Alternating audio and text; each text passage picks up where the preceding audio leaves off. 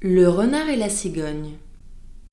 Compère le renard se mit un jour en frais et retint à dîner commère la cigogne.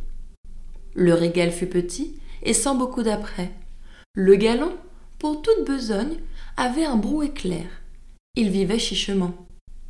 Ce brouet fut par lui servi sur une assiette. La cigogne long bec n'en put attraper miette. Et le drôle eut la paix le tout en un moment pour se venger de cette tromperie, à quelque temps de là, la cigogne le prit.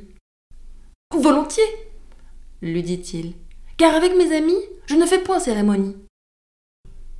À l'heure dite, il courut au logis de la cigogne son hôtesse, loua très fort sa politesse, trouva le dîner cuit à point.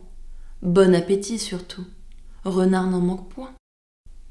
Il se réjouissait à l'odeur de la viande mise en menus morceaux et qu'il croyait friande. On servit, pour l'embarrasser, en un vase à long col et d'étroite embouchure. Le bec de la cigogne y pouvait bien passer, mais le museau du cire était d'autre mesure. Il lui fallut à jeun retourner au logis, honteux comme un renard qu'une poule aurait pris, serrant la queue et portant bas l'oreille. Trompeur, c'est pour vous que j'écris. Attendez-vous à l'appareil.